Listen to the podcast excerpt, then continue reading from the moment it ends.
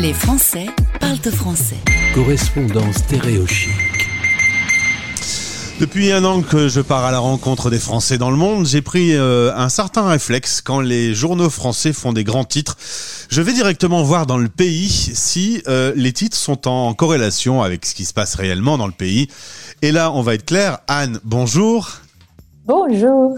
C'est pas tout à fait le feu au lac comme on lit euh, dans la presse française concernant la situation en Angleterre. Certes, il y a quelques pénuries, mais on va en parler. Euh, c'est souvent plus de la panique que euh, une réelle pénurie. D'abord, Anne, merci d'être avec nous parce que tu es malade. Tu es comme moi. Tu as pris un coup de froid.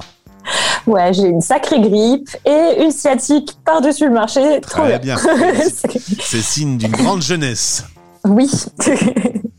Toi qui te sens vieillir d'heure en heure, et ben voilà, ça c'est fait. L'armée britannique a été mise à contribution pour réapprovisionner les stations-service, 2000 stations privées de carburant. Euh, donc en vrai, il y a quand même un petit souci, il manque de chauffeurs routiers. Et euh, suite au Brexit et un certain nombre de règles de notre copain Boris, euh, le pays est un petit peu désorganisé sur un certain nombre de réapprovisionnements. Oui, oui, oui, oui. Et puis même moi, je le vois au travail, vu que je travaille pour euh, une boîte internationale, euh, les stocks, ils sont jamais, ils arrivent jamais à l'heure. Ils sont tout le temps coincés à la frontière, c'est l'horreur. Donc, euh, c'est bien pour faire son travail. Après, on sort aussi d'une pandémie qui avait elle-même déjà désorganisé les choses, plus le Brexit. Aujourd'hui, il y a certes des, des mouvements de panique au niveau des stations, mais tu me disais, les gens savent qu'il y aura plus d'essence, donc ils vont en chercher, donc il y a plus d'essence. Voilà, en fait, c'est le même scénario que le papier toilette quand on a eu la pandémie, c'est-à-dire euh, les journaux disent ah, on va peut-être être à court de ta ta ta. Donc je sais pas pourquoi les gens sont rués sur le papier toilette pendant la pandémie, mais ok, c'est très important.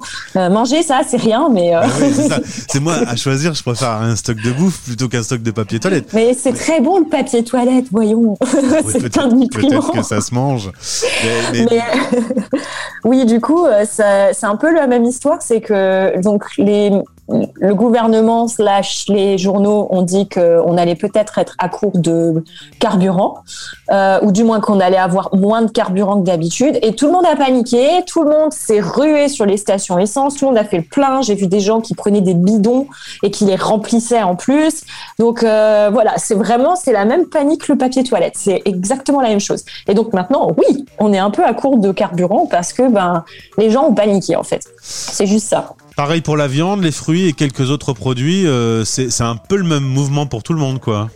Ben ouais, mais après j'ai l'impression que la viande et les fruits. Enfin moi perso, j'ai pas vu qu'on était à court dans les supermarchés. Euh, après, maintenant, j'ai déménagé, je suis plus à Londres, donc ça se trouve, c'est un peu différent. Mais euh, aucun de mes amis à Londres m'a dit, ah, je trouve pas mon poulet ou je trouve pas de carottes, quoi. Donc, c'est c'est un peu exagéré, je pense. je, enfin, personnellement, j'ai pas remarqué une véritable pandémie, enfin une, pas pandémie, une véritable, un véritable manque pénurie, voilà, c'est ça le mot.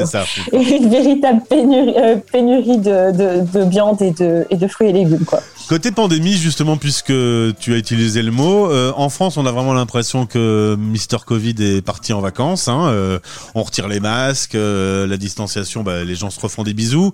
Mhm. C'est vraiment plus du tout présent dans le quotidien. Je me faisais la remarque en regardant la télé hier.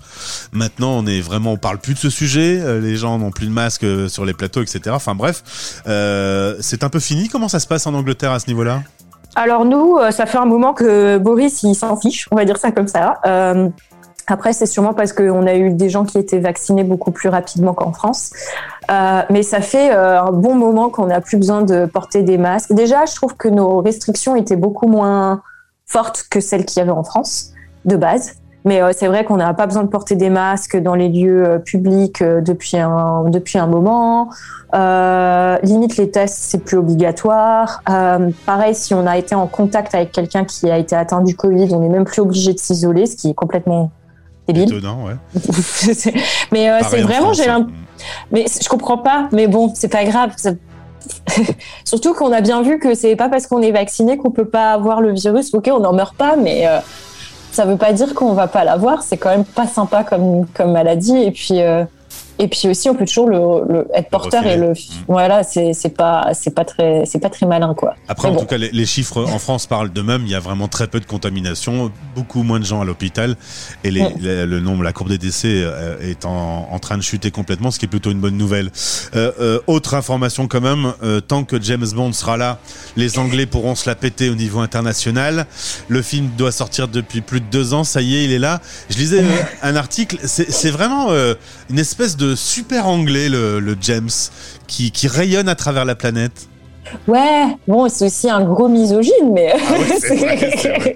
Ouais, cette fois-ci, alors, il est plus en train de draguer une meuf. Maintenant, il collabore avec une, une nana qui a le même rôle que lui, une autre 007.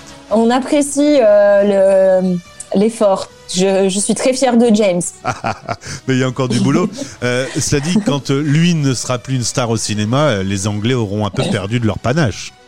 Bon, après, il le change régulièrement, hein, donc euh, je pense que James Bond euh, va mettre beaucoup de temps avant de, de, de perdre son panache, sincèrement.